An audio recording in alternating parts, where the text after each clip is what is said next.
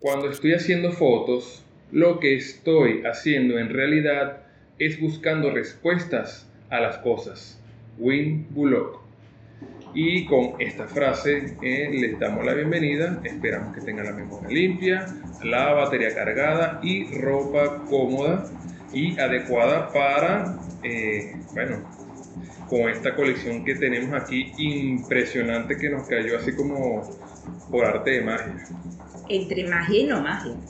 Pero de verdad muy interesante la colección personal del doctor Vicente Amengual, una persona reconocida en el estado de Aragua, en diferentes, por diferentes instituciones, y que de verdad ha tenido la confianza, la seguridad de ceder toda su colección a la Fundación Fotógrafos de 76. Desde la directiva nos sentimos todos muy honrados por este paso, pues, por todo este material y el valor que contiene. Bueno, le damos la bienvenida a quienes le, hablan Carlos Bengochea y Leonardo Santos. Y esto es Cátedra Libre de Fotografía, cada imagen una historia, el podcast de la Fundación Fotógrafos de 76 y así nos puedes ubicar en las diferentes redes sociales, Facebook, Twitter e Instagram. Igualmente nos puedes escuchar por todas las plataformas de podcasting, Apple Podcast, Google Podcast, Anchor FM y bueno, iVoox. Ahí tienen muchas que les vamos a dejar ahí en la descripción del, del podcast donde nos pueden ubicar. Y le damos las gracias continuamente al grupo musical Candela y Cuero, un grupo conformado por puras mujeres, el único grupo de percusión en Venezuela con estas características, mujeres afrodescendientes, que han preparado nuestras cortinas. Y bueno, eh, eh, le damos también el anuncio de que bueno, este es un episodio especial de final de temporada eh, más que todo para bueno, rendirle homenaje a nuestra querida ciudad de Maracay, que ya en este año 2022 ya está llegando a sus 321 años de fundada. Y entonces eh, hemos conversado y hemos entrevistado con el doctor Vicente Amengual sobre su colección privada de fotografías de la ciudad de Maracay de los años 70. Y para ello, bueno, nos vinimos aquí a la casa de nuestro querido compañero Marco Hernández. Y bueno, tenemos la entrevista de diciembre de 2021 y nos volvemos a encontrar con el doctor también Marcos Hernández, aquí en su casa muy agradable, para darle este cierre que de verdad consideramos un gran regalo a nuestra ciudad de Maracay, ubicada capital del estado Aragua, Venezuela. Y sobre todo porque esta es una colección que fue pensada y realizada de forma metodológica por este doctor Vicente Mengual.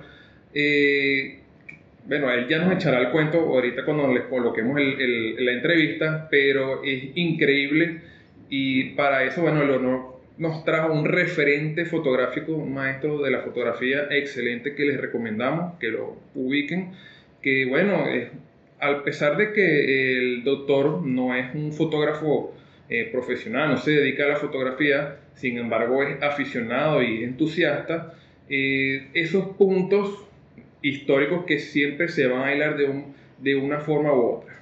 Claro que sí. Bueno, eh, referentes que me parecen interesantes, eh, tome dos. Indiscutiblemente a Jean-Eugène Archet, francés, de finales del siglo XIX y mm, inicios del siglo XX. Y el otro referente es con Horacio Coppola, un reconocido fotógrafo, casado también con una, con una fotógrafa reconocida, Stern. Eh, de origen y todo su trabajo desarrollado en la ciudad de Buenos Aires. De verdad estos dos referentes terminan con líneas muy suaves que coinciden, que tienen que ver con cómo ver nuestra, nuestra ciudad, cómo enseñar la ciudad a los otros, la parte de la arquitectura, la cotidianidad de la moda, los carros, y encontrarse con ese lapso de tiempo detenido que hoy en día adquiere otro valor. Y es interesante ver cómo ambos, en diferentes condiciones, continentes diferentes, coinciden. Entonces la invitación de este referente es para eso, investigarlos a ellos. Porque de verdad es una forma metodológica interesante de cómo ellos ven la ciudad. Pero ¿qué ocurre ahora cuando nuevas generaciones, incluyendo personas que están ahora aficionadas y profesionales de la fotografía, toman su ciudad? Así que bueno, eh, sin más preámbulos, vamos a dejarle con la entrevista y el doctor Vicente Amengual, bueno, con comentarios también de nuestro querido amigo y compañero Marco Hernández. Cuando regresemos, disfrutamos del cierre de esta entrevista.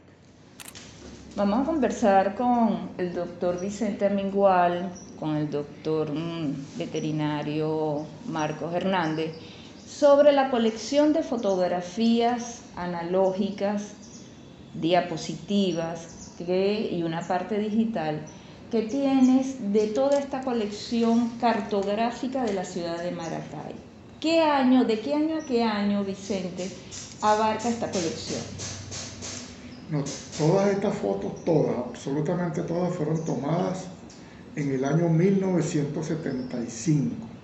Todos los domingos de 1975, durante 7, 8 meses, yo me iba todas las mañanas con mi cámara fotográfica al principio con mi colega y compañero de bufete que era el doctor Omar Aldana y después solo. Y le tomé fotos a toda Maracay. Toda Maracay tiene fotos que están aquí expresadas, sus esquinas y sus sitios más emblemáticos. Para quienes no saben, fíjense que, claro, eh, Vicente es un abogado y desconoce, vamos a decir, parámetros fotográficos de estudio, de profundidad. Él eligió una metodología, su día, su hora, llevar todo anotado, pero nos encontramos con algo interesante, que es una ciudad vacía. Difícilmente, a no ser muy temprano, y como él eligió un día perfecto, un domingo, que todavía la gente está en su casa, desayunando, durmiendo, para ir, poder, poder recrear esa imagen. Entonces nos encontramos no con una ciudad fantasma, sino poder disfrutar esa esquina sin carros, sin bicicletas, sin elementos que molesten. Eh, la relación de la composición tiene toda la línea y criterios arquitectónicos sea, los encuadres muy conservadores, nada experimental, muy normal del campo de visión de, de los años 70. Eso ayuda. Aquí lo otro también que vamos encontrando diferente y agradable es no solamente el estado de conservación de las fotografías que está correctamente, vamos a decir, conservada, obviamente al ser analógico los cambios de tonalidades, eso ya los conocedores sabemos cómo va a ir variando, sin embargo sabemos que puede mantenerse estos colores 20 años más, 50 años más. En el caso de las que tenemos blanco y negro, en papel de fibra, por supuesto 200 años más, con otras características. Vicente, este, vamos viendo que tienes diapositivas, formatos pequeños. Cuando tú fotografiaste, ¿era pura esquina o también incluiste instituciones, e iglesias? ¿Qué más abarcaste aparte de las casas? Bueno, mira, aquí hay en algunas partes, hay edificios emblemáticos como el de Malariología, Ah, este. Creo que hay en algunas estatuas. Esta que es la casa del Marqués del Toro aquí, que yo tuve la fortuna de entrar. El día que tomamos la foto nos permitieron entrar. Eso por dentro era una belleza absolutamente pulido.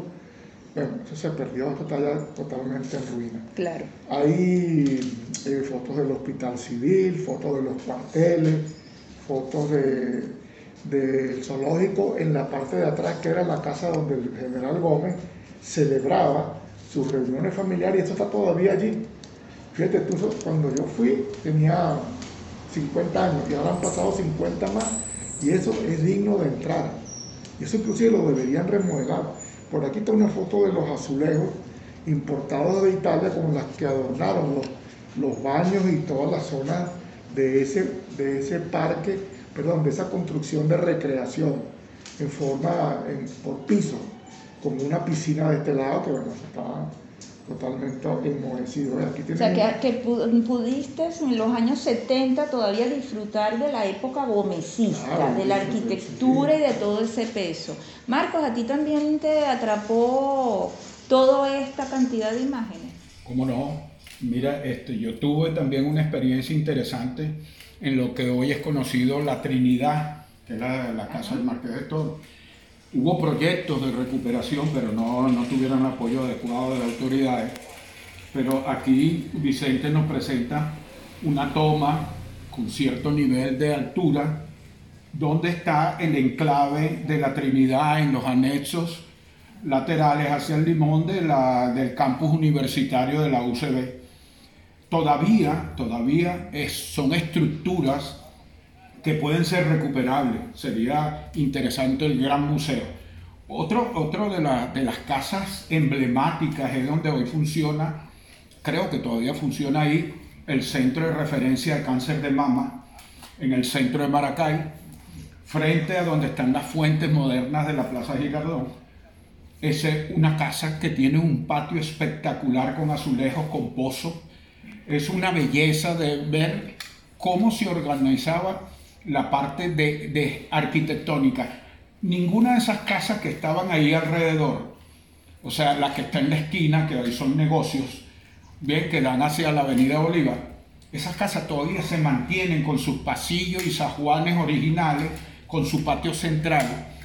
Bueno, eh, si nos damos un paseo por Maracay caminando y si tenemos la disponibilidad de un buen celular con fotografía, con capacidad fotográfica buena o una cámara, y pedimos permiso en algunas de esas casas. Algunas son ahorita pequeños restaurantes que si entran, las sillitas están organizadas en ese patio central.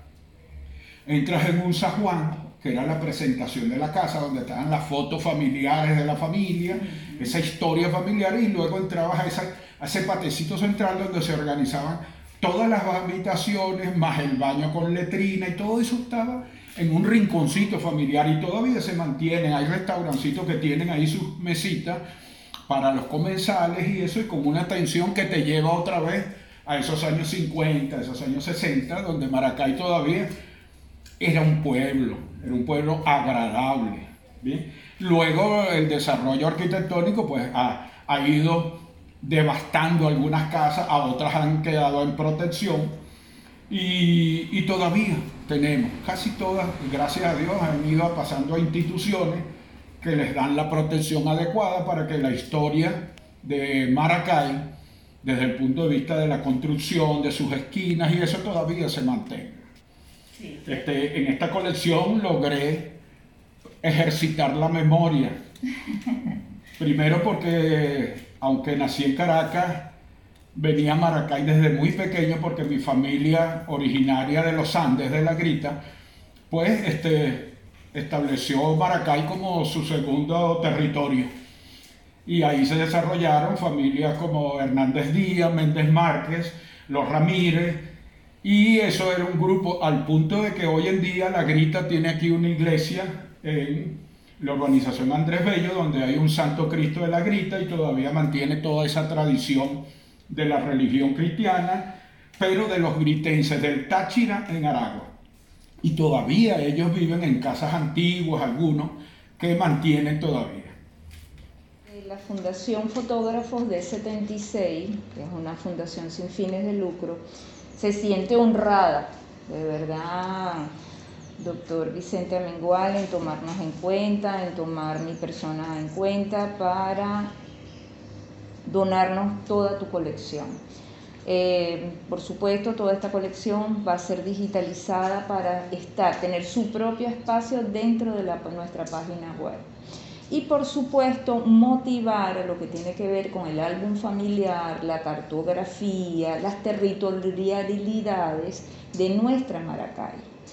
Fíjate que hace unos minutos tú conversabas con lo de lo que tiene que ver directamente con esta con este espacio, la famoso que se dice que hasta Miranda y Bolívar estuvieron allí, ¿no? Sí, claro.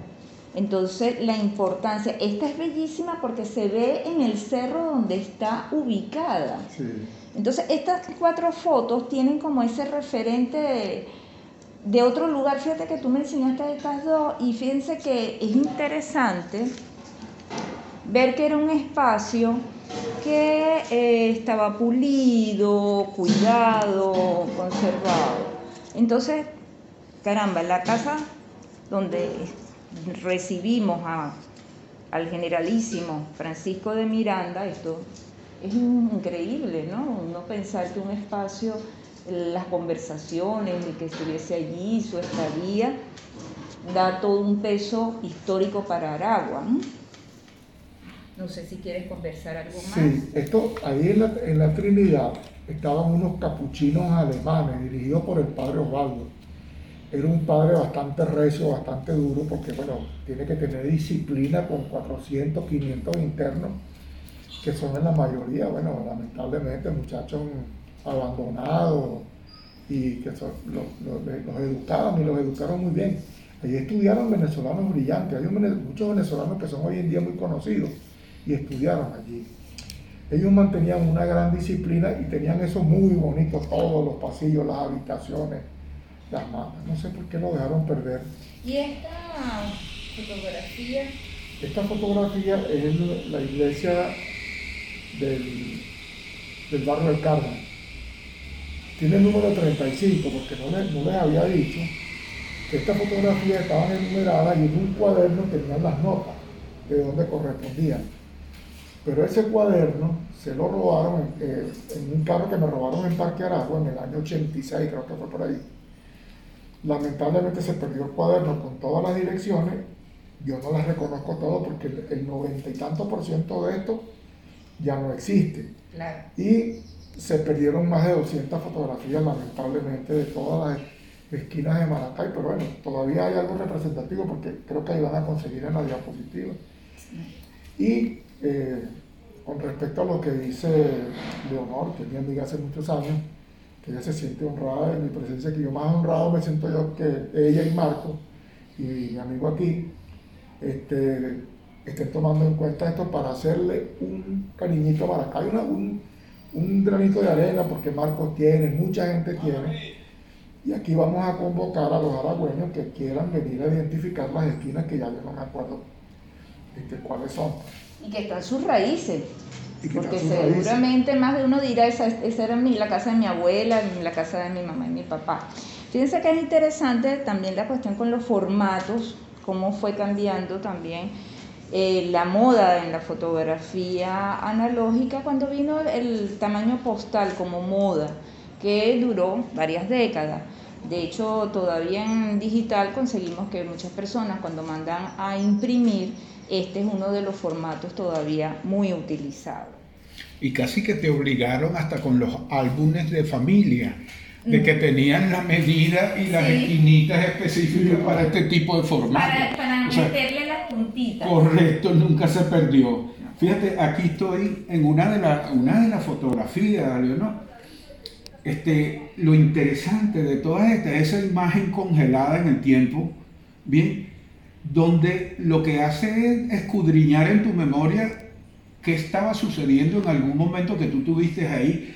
Y esto, es, esto era mi, mi madrugada cuando acompañaba a mi tío Ramón, que era el matarife, en la ganadera, lo que es conocido hoy la ganadera, que era el matadero de Maracay, donde se beneficiaban reses y cerdos. Para la región central del país. Del país, era, era, era un, tipo referencia, un matadero con todas las instalaciones en el modernismo para el momento de eso, pero eran los corrales donde uno iba a ver por primera vez un toro, un animal que, aunque iba a su faena de muerte, pues uno era, era interesante ir por allá de niño, porque estamos hablando que yo esto lo visité siendo un infante de, de 6 a 8 años pero era interesante, ahí dormía yo con mi tío Ramón en, uno, en un chinchorrito hasta que llegaba la hora de la faena. Y después, bueno, todo lo anecdotario de recordar a la familia y los ambientes en una imagen. Lo, eso que tú comentas es interesante porque el identificar que esa, por esa calle caminaste es el valor del álbum familiar y es el referente de, no solamente de todos del país, también que es importante, es de la historia del planeta. Este, había una que me ibas a comentar. Estas que están aquí. Eh, estas, ajá. Bueno, yo les comentaba que eh, detrás del zoológico está esta construcción. Si ustedes pasan por ahí, está todavía idéntica. Dentro del, del Atrás del zoológico, pero no tiene espacio, no, no se puede acceder, hay que pedir un permiso que no es nada formal, sino decirle a la persona que está allí, mira, yo puedo pasar aquí a tomar una foto. Claro. Y ahí van a encontrar esa casa de recreación del General Gómez, que bastantes fotos hay, de eso sí hay, cuando estaba en plena vigencia, y él sentado allá arriba viendo a la gente y mandando pues con, con su grupo de gente y sus sombreros de pajilla y todo. Incluso, con permiso, hay una, el fotógrafo de Gómez, conocido Torito, creo que tiene fotos de él rodeado de un grupo de familia, de amigos, hombres y mujeres, en esa, en esa fachada de esa casa. Sí, Ahorita sí. que lo comentas, cuando uno revisa la, la fotografía de Torito se va a encontrar con esas imágenes. Sí, sí, eso es cierto. ¿Y esta? Bueno, esta es una foto, digamos que tiene- ah, para poderla hacer pública hay que relacionarla. Aquí dice cerámicas de los baños del zoológico. Estos son los baños para que se, para que se vea la, la fin- fineza con que se hizo eso, que son azulejos importados de Italia, unos baños impecables en su época, pero bueno, estos son en esta casa que vimos aquí ahorita, que es esta que está aquí, en esta casa vale la pena inclusive todavía hoy en día, bueno, acá, 50 años, 45 años después, tratar de entrar ahí a ver cómo está eso. Por supuesto. E incluso, si mal no recuerdo, Juan Vicente Gómez fue el primero que trajo los zoológicos aquí a Venezuela, Claro, ¿cierto? Eso era, eso era su patio de animales originalmente y tuvo todo un asesoramiento del mantenimiento de los animales y ahí todavía, cuando yo llegué a Maracay, este, esas, eh, esas instalaciones todavía guardaban los requerimientos básicos que debe tener un zoológico para albergar animales este, salvajes en algunas oportunidades. Sin embargo, toda la topografía dentro del, del zoológico Maracay todavía se mantiene, todos sus terrenos y eso, y sigue siendo óptimo para albergar animales. Lo que pasa es que este, esto tiene otra, otra connotación, o sea, mantener el mantenimiento y eso, eso originalmente era de Gómez y eso se respetaba mucho hasta cierto momento. Después lo tomó Imparques y bueno, El las alcaldías y, y sí han pasado varios. Y bueno, hoy en día todavía no tenemos el zoológico en total habilitación. No, no Esperemos que, esperemos que sí, sobre todo por eso, esa característica histórica para la ciudad. Es bueno disfrutar entre los formatos lo que viene a ser la diapositiva, tanto en color como en blanco y negro. Entonces, bueno, nos encontramos con los famosos llamados marquitos, que reconocemos que en cada caja era el contenido de un rollo de 24, de 12 o de 36 de diapositiva. La diapositiva es precisamente un positivo, solo que no en papel, sino en diapositiva. En transparencia. No tiene negativo. Entonces es interesante este formato. Eh, lo otro que encontramos son las de blanco y negro, esta del Museo de Antropología e Historia actualmente, en blanco y negro, en papel eh, semibrillante, perfecto, o sea, con, vamos a decir, una buena conservación, que no tiene hongos abiertamente, y está lo que se llama bien fijada la fotografía. Entonces esta va a poder durar por lo menos 300 años más. Entonces, bueno, continuamos con, con todo este tesoro que tenemos aquí. Marco, ¿quieres comentar alguna Sí, de las que este- veo que, que estás seleccionando? Porque Yo, yo seleccioné, por aquí está en otra selección. sí, la- necesariamente la selección es con base a, primero, a los gustos de la persona que está observando la, la fotografía y de los recuerdos que le trae. Esto fue un atractivo para mí ver por primera vez lo que, lo que era estampas de Europa, que eran los pasajes. Las, este, unas áreas bien cerraditas, pequeñas arquitectónicamente hablando, pero donde habían hasta 14 y 15 casas enfrentadas una con otra, con una calle ciega, una calle terminal, y entonces se convertían en pasajes. Todavía existe el pasaje catalán en la Avenida Páez, un poquitico más adelante de la estación de, de lo que hoy se conoce como Centro Comercial La Estación. Bien, y todavía podemos ver ese tipo de arquitectura. Claro, no con la característica que nos señala la fotografía para ese momento. Yo creo que esta foto más supera los 50 años por lo menos. Pero hoy en día todavía esta estructura se conserva. Y otra que me llamó la atención es algo que conocí, que viví, que es la estación del tren en Maracay.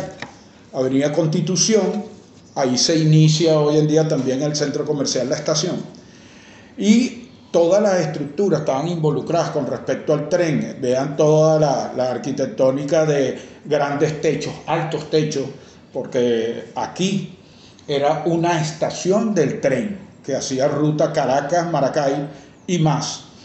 Y todavía alguna de, estas construcciones se mantiene.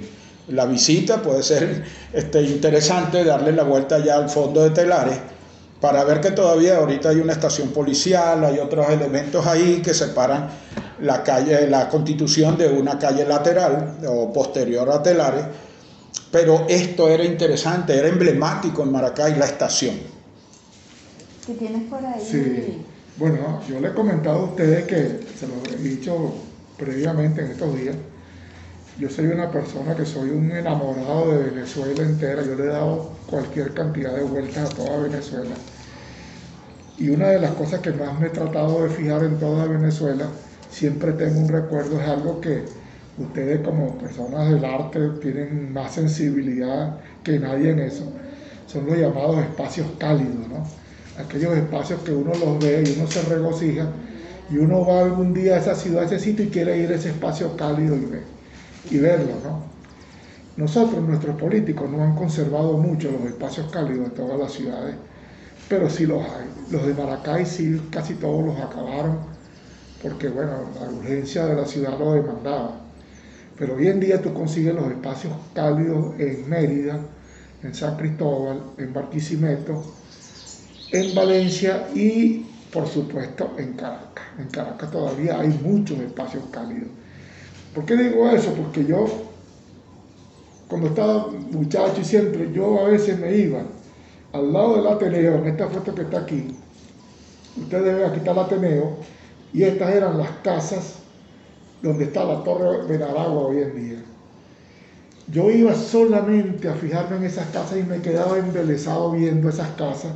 Aquí tienen varias, aquí tienen una muy, muy, aquí tienen una muy significativa porque está completa la casa. Y esas eran las casas donde se hospedaban todas las personas que vinieron a trabajar a los telares. Fíjense cómo estaban hechas, ustedes saben de arte, saben cómo se llaman estas, estas cosas, ¿no? Eh, eh, este tipo de, construcción.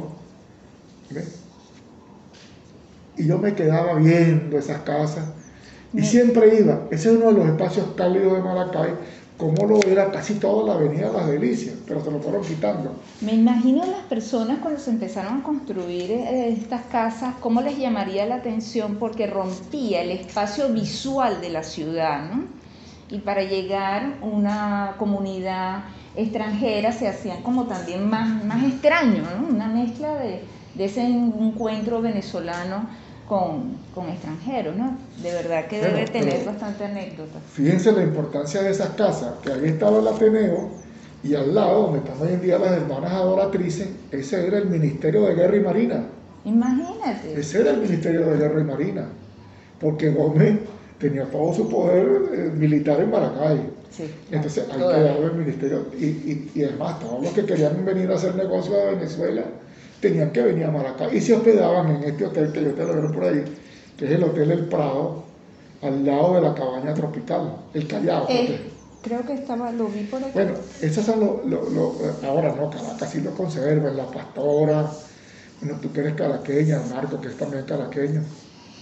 Sí, contarnos tres caraqueños de nacimiento que vamos a Maracay, ¿no? Todavía en Caracas hay zonas Muchísimo, interesantes. muchísimo, muchísimo. Nombraste la pastora ahí, bueno, La Pastora. ahí es toda una vida, Sí. la- los bajos del Lice. Puerta de Caracas, la famosa El, el- puerta el mismo barrio donde yo vengo, de Pedro Camejo, de Enzarría, Imagínate. todavía Enzarría mantiene, después de la José Martí hacia el barrio Guaycaipuro, mantiene todavía casas de, data vieja que son de bareque y adobones de, de- de- barro y fibra. Pero fíjate que lo que comentaba el doctor Vicente Mengual es cierto. Eh, conseguimos que en Venezuela todavía tenemos, tenemos historia, tenemos patrimonio.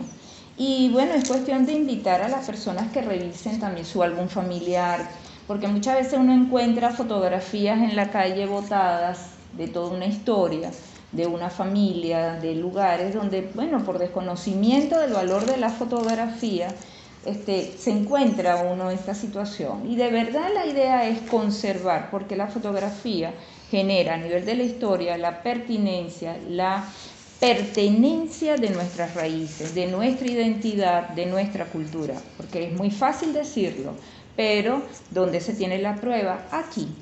Tenemos el documento real aquí. Venezuela, al igual que muchos países, firmaron en la UNESCO en el 2006 por mantener la memoria histórica, no solamente de cada país, de cada comunidad, sino realmente del planeta Tierra. Y esta es la memoria del planeta Tierra. Si bien va, tenemos grandes avances en digital, muy cierto que el celular ha llegado y ha permitido mayor amplitud en la imagen, conseguimos que en la fotografía digital es donde se ha mantenido esta historia. La importancia, parte de la importancia de la colección del doctor Vicente Amengual en este registro de 1975 de la ciudad de Maracay, tiene que ver con que esta fotografía es la que va a durar 100 años más, 200 años más, 100 años más. Entonces, ¿dónde vamos a estudiar? ¿Cómo vamos a investigar si no tenemos nuestros propios materiales? Por supuesto, hay instituciones como el archivo de la Biblioteca Nacional en Caracas, con una amplias colecciones. Y bueno, la idea es que también nosotros desde la familia colaboremos en cuidar, porque ¿cómo van a saber nuestros hijos, nuestros nietos, de dónde vienen, cómo somos? Que más allá de la tradición oral, porque tu abuelo era de tal país, porque tu abuela tenía los ojos azules, porque tu abu- bisabuelo era blanquito, más allá de la oralidad, es la imagen la que sigue teniendo vigencia.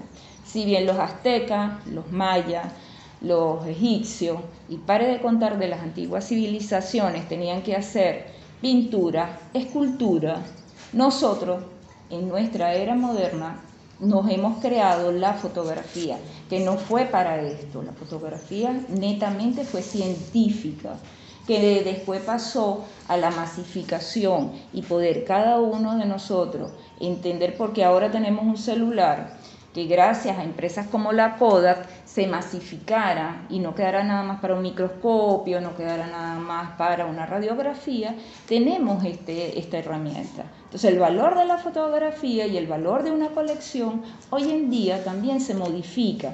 No es, ah, las fotos viejas, pero es que las fotos viejas tienen su valor. Entonces la óptica, la forma de pensarla, de valorarla, realmente es otra. Entonces, tenemos muchas cosas. Aquí tengo algo interesante. Son las únicas en su tipo en esta colección. Fotografías verdes. Estas fotografías verdes fue cuando se empezó a llegar los famosos filtros de la marca Oya que se compraban y venía verde, rojo, eh, por supuesto amarillo, pero cuando uno quería dar una tonalidad diferente a la foto, le colocaba el filtro delante del lente.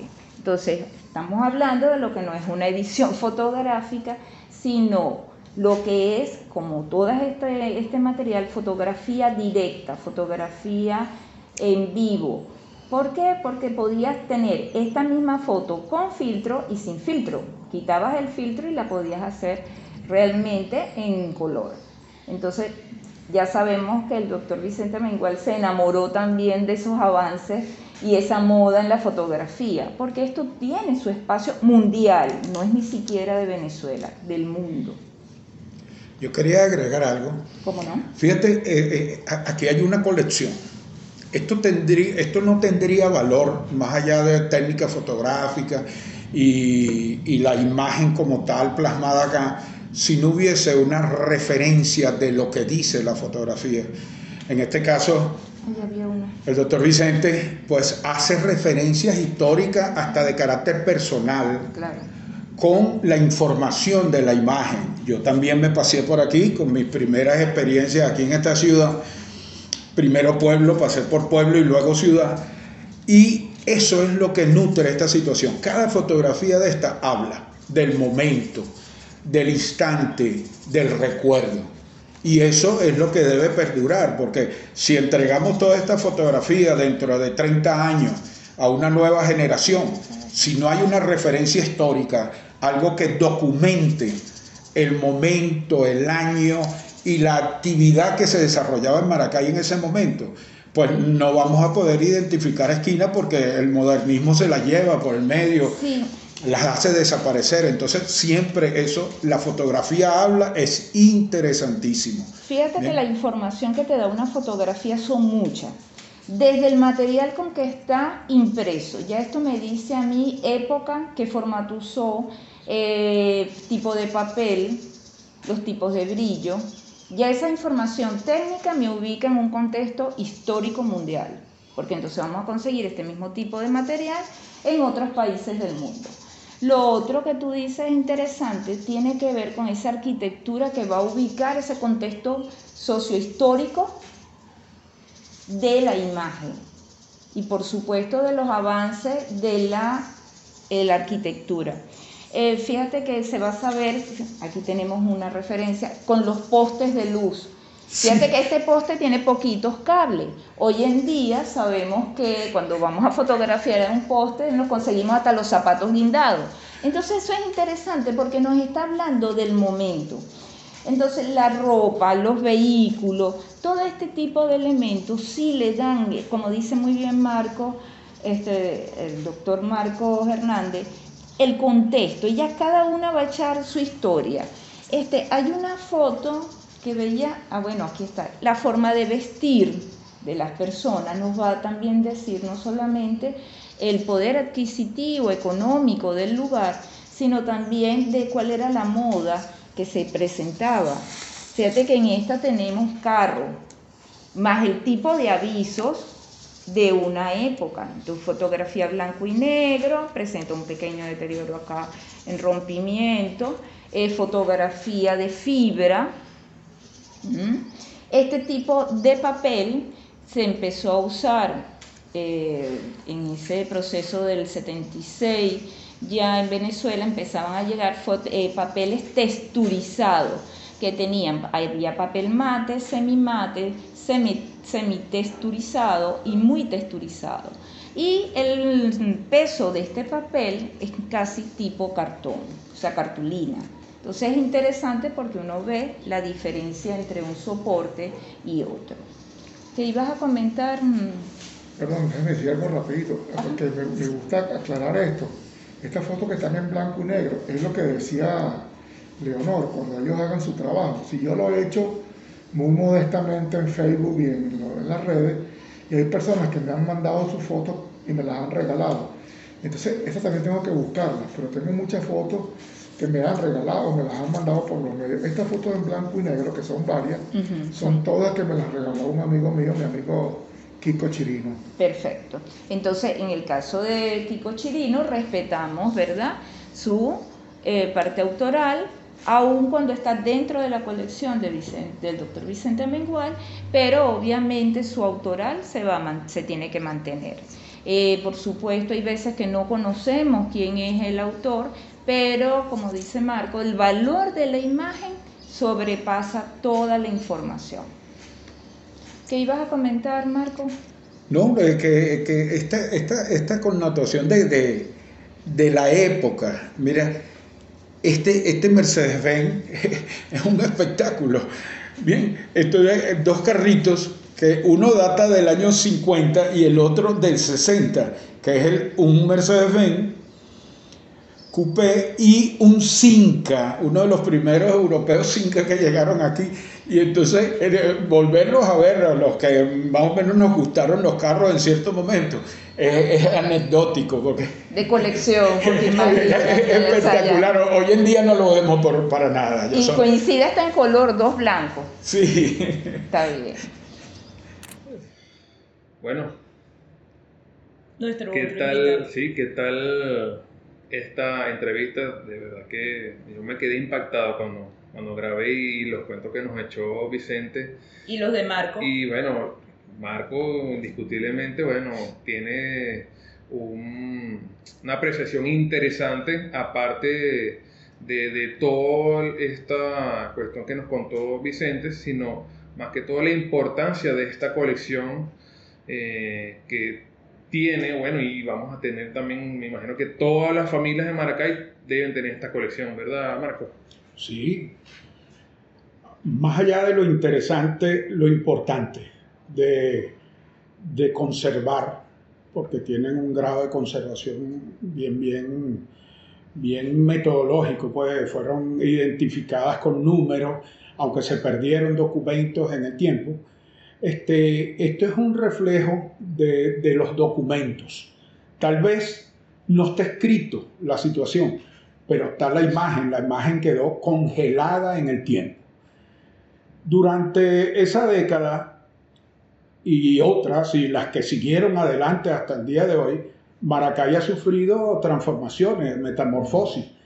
Y en este momento este, me pareció interesante señalar que si uno que tiene capacidad de observación, o sea, que, que es este, incisivo en que cada vez que camino por Maracay o ruedo en mi carrito, pues estoy viendo las cosas y, y, y, me ha dado, Dios me ha dado la oportunidad de estar durante todo este tiempo viendo esa transformación, pero hay otras personas que no, que no conocieron eso. Y está esta documentación, estas imágenes de esa época que nos reflejan qué estaba sucediendo para el momento, el tipo de vehículo, este, cómo se estacionaban, cómo la gente circulaba, las que lograron estar en esas imágenes, porque Vicente tomó una metodología de ir durante los fines de semana y específicamente los domingos a trabajar estas, estas escenas donde había poca distracción, este, y se reflejaba en lo que él buscaba, esas esquinas, esas calles icónicas de Maracay, y que nosotros tratamos en esta entrevista de escudriñar con ella y ver cómo se encontraban para ese momento y cómo se encuentran en la realidad, si es que se encuentran.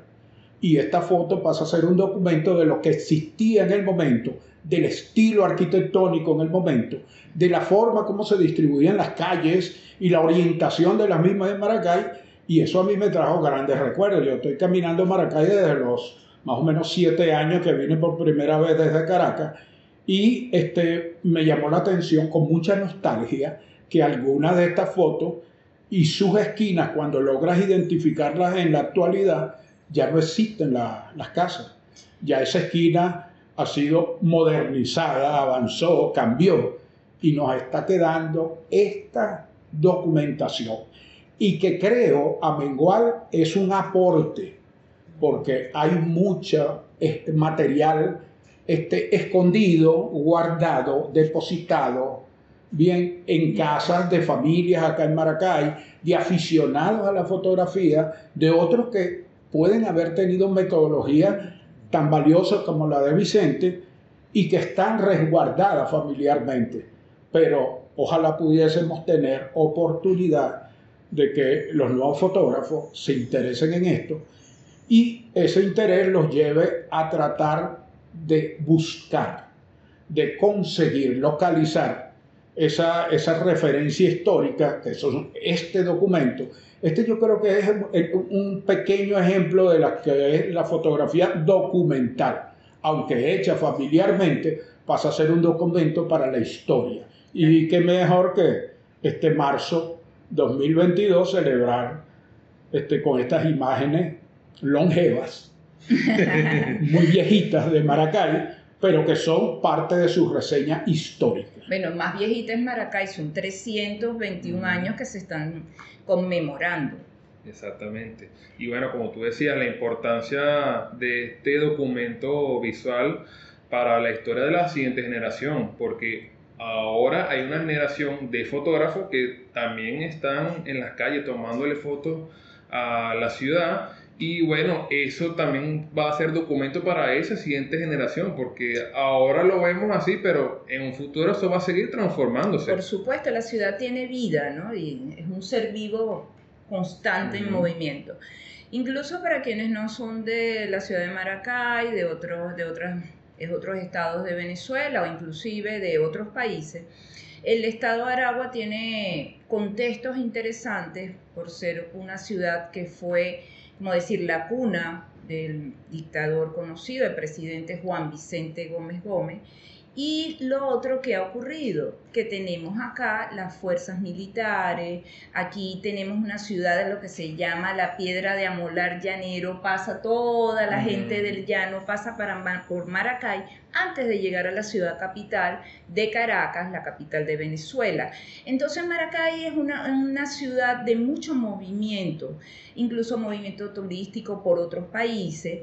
Tenemos, contamos con muchas colonias, como la colonia china, la colonia española, portuguesa, árabe, siria. De verdad, eh, Maracay es una mezcla, sin contar nosotros los caraqueños, como Marcos y yo, que quedamos aquí, adoptados.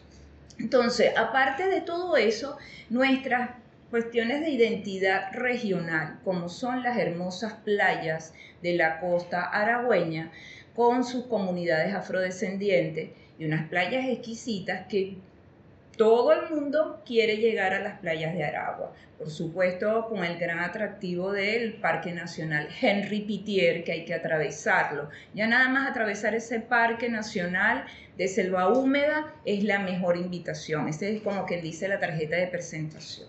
Entonces en Maracay un poco para que entiendan qué ocurre, ¿no? Este, todo eso que nos enamora y que mucho al pasar por Aragua se queda. Así que bueno, esperamos que este episodio haya sido de tu agrado. Si fue así, nos gustaría que lo compartiera con todos tus contactos en todas las redes posibles para que bueno, más gente se interese por sacar ese material que tiene guardado en un cofre o, en una caja de zapatos en, en, la casa. En una lata de galletas. Ajá, exactamente.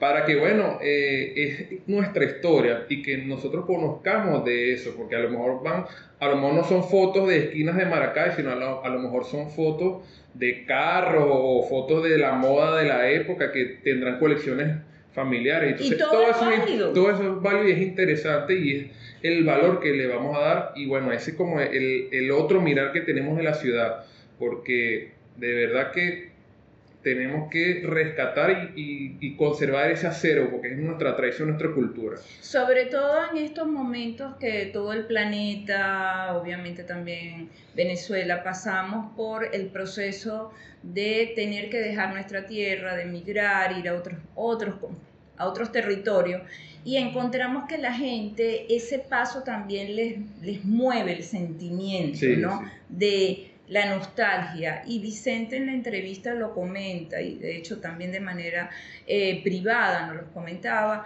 de cómo la gente, esa esquina vivía mi abuelo, o sea, es, el ser humano sigue teniendo necesidad inmensa de saber de sus raíces. ¿Algo que quieras comentar, más Sí, eh, yo, yo, insisto con, con, con los nuevos, tanto aficionados como esa querencia de ser profesional en la fotografía. La fotografía sigue siendo un documento aun cuando le impregnes de mucho arte a tu fotografía, debe haber un punto de identificación. Este, eh, hay muchas fotos que pudiese en este momento este, señalarse y no tienen localización. Localización es que la podría poner ahorita, es una imagen en, en Indonesia, en una imagen latinoamericana, en una imagen en Estados Unidos, no sabe dónde está, pero cuando te tomas ese, ese punto de método en el cual tú captas dentro de la foto que quieres proyectar, captas algo que identifique a la ciudad, al estilo, a los colores, al país, estás identificando el documento y le estás dando un gran aporte a cualquier historia que se genere desde ahí. Me, me llevaste a cuando uno viaja, que uno está en otro país, y todo le llama a uno la atención. Los olores, la música, la gente, hasta cómo camina. Y entonces esa invitación que te hace como descubrir ese territorio, esa nueva cartografía, wow, mira, aquí estoy. Y entonces la gente te ve casi como, ah, eso es normal, ah, eso es normal. Pero para el turista, el extranjero, Incluso cuando vas a disfrutar otro, otro lugar, te encuentras con eso, uno sigue siendo ese turista, aunque estés en tu propio país. Entonces, pero hay que disfrutarlo y lograr esa parte, unir esa parte artística, como bien tú lo dices, con la parte documental, para que tengan mejor valor. Bueno, así que nos gustaría que nos comenten en nuestras redes, arroba fotógrafo de 76, qué te parece esta entrevista, qué te parece este podcast. Eh, nos gustaría saber tu opinión para, y bueno, sobre todo si conoces parte de esta historia, porque si tú viviste esta época de transformación, me imagino que los recuerdos, bueno, van a fluir. Van a fluir, así que nos gustaría que nos comentes ahí. Recuerda que también puedes visitar nuestra página web eh, fotógrafos de 76.org y escucharnos, bueno, por las plataformas de podcasting, Anchor FM, Spotify, Apple Podcast y bueno, ahí hay un, una listica ahí de plataformas donde nos puedes escuchar y ver sobre todo porque en nuestro canal de YouTube vamos a estar colgando eh, la entrevista en video grabado especialmente para este homenaje que le estamos haciendo a nuestra querida ciudad de Maracay. Incluso les recordamos que no tienen excusa, tienen las redes de fotógrafos de 76. Así que bueno, como último aporte, también los invitamos a que si hay algún tema en particular en el campo de la fotografía en que podamos ayudarte, pues te comunicas a través de la página de Fotógrafo de 76 y, estaremos trabajando en conjunto contigo para, esa, para esa respuesta. Hasta te podemos invitar. no tenemos problema. bueno, eh, con el agradecimiento de nuestras queridas amigas de Candelicuero que nos compuso el tema que están escuchando de fondo. Eh, el agradecimiento también especial a nuestro querido eh, compañero Marco Hernández por prestarnos su espacio aquí, su universo interno para poder grabar eh, con Vicente y bueno, esta parte final de, este podcast y bueno, final de temporada también. Así que sin más. Y queremos nuevas sorpresas para, el, para la segunda temporada. O sea, interesante. ¿Qué vamos a inventar? Exactamente. Y que bueno, que estamos inventando en el presente, que bueno, ya se enterarán de, de todo lo que estamos ahí moviendo otras bambalinas. Así que nos escuchamos y nos vemos la próxima temporada.